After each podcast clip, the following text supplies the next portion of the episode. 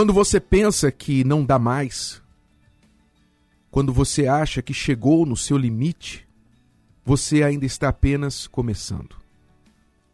Segundo a fé, não há limites para aqueles que creem. E um olhar cuidadoso à palavra de Deus vai nos mostrar exatamente isso. Quantas vezes homens e mulheres que vieram a conhecer a Deus ou já conheciam o poder de Deus, chegaram no seu limite e ali descobriram que estavam apenas começando.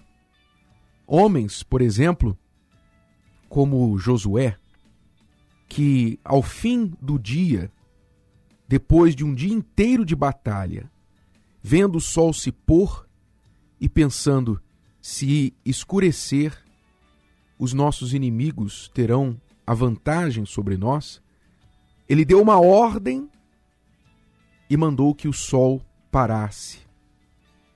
E ali a luz do dia permaneceu além do devido, além do tempo que deveria ficar, ou seja, além do limite.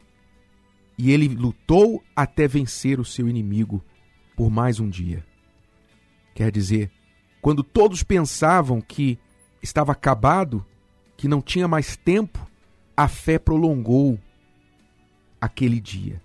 Assim como nós temos vários exemplos na palavra de Deus de pessoas que achavam acabou para mim, mas Deus estava apenas começando com elas. Não foi diferente, por exemplo, com o profeta Elias, quando depois de ter feito o grande desafio no Carmelo e não recebido o resultado que ele esperava, pediu a morte. Fugiu para o monte Horebe e ali disse: Senhor, eu quero morrer. Ele pensou que havia chegado no seu limite, no fim da sua estrada. Mas Deus chegou a ele e disse: Elias, eu não acabei ainda o meu plano com você.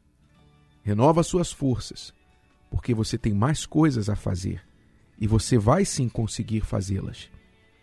E ali Elias, comendo do pão, bebendo da água que Deus lhe deu, ele renovou as suas forças e continuou no seu caminho para terminar o que ainda não havia sido terminado.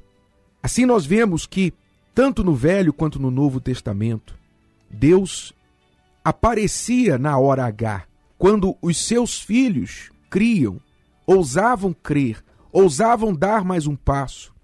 Eu poderia falar aqui por horas de exemplos como o de Jairo, aquele homem cuja filha ele estava doente à beira da morte e ele veio a Jesus buscando a cura para ela, pedindo que ele fosse até a sua casa. E Jesus parecia não ter nenhuma pressa, até que os seus amigos chegaram e disseram: Jairo, não importunes mais o mestre, porque a tua filha é morta.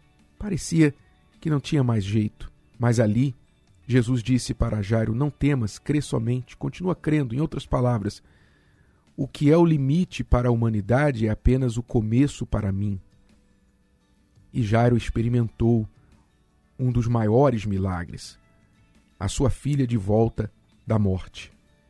Eu poderia falar aqui sobre aquela tarde em que os discípulos, vendo a multidão em um lugar remoto e sem comida, disseram para Jesus: Senhor, despede a multidão, porque não há onde comprar comida para toda essa gente, e muito menos dinheiro.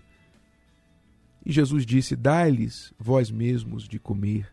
E quando os discípulos ouviram aquilo, não entenderam muito, mas encontraram um rapaz que apenas dois pães, aliás, dois peixes e cinco pães tinha, que pouco dava para meia dúzia de pessoas.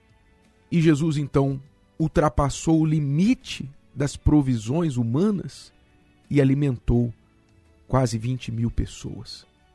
Então, o que tudo isso nos ensina, fora outros tantos exemplos da palavra de Deus? Isso nos ensina que quando nós chegamos no nosso limite, o poder de Deus está apenas começando. Lembre-se que Jesus removeu todos os limites daqueles que creem nele. Quando disse: Tudo é possível ao que crê. Quando ele disse para os seus discípulos: Se vocês crerem em mim, farão as obras que eu fiz e obras ainda maiores farão. Ele removeu todos os limites. Todos. Por isso, meu amigo, minha amiga, aquilo que você pensa na sua vida que não tem mais jeito, aquilo que está fazendo você pensar, eu vou jogar a toalha, não tem mais jeito para mim, eu vou desistir. Você está à beira do seu limite, prestes a desistir, você tem duas escolhas. Ou você joga a toalha, ou você se joga sobre a palavra de Deus. Ou você desiste, faz o que é natural, ou você parte para o sobrenatural e crê que o seu limite é apenas o começo do poder de Deus.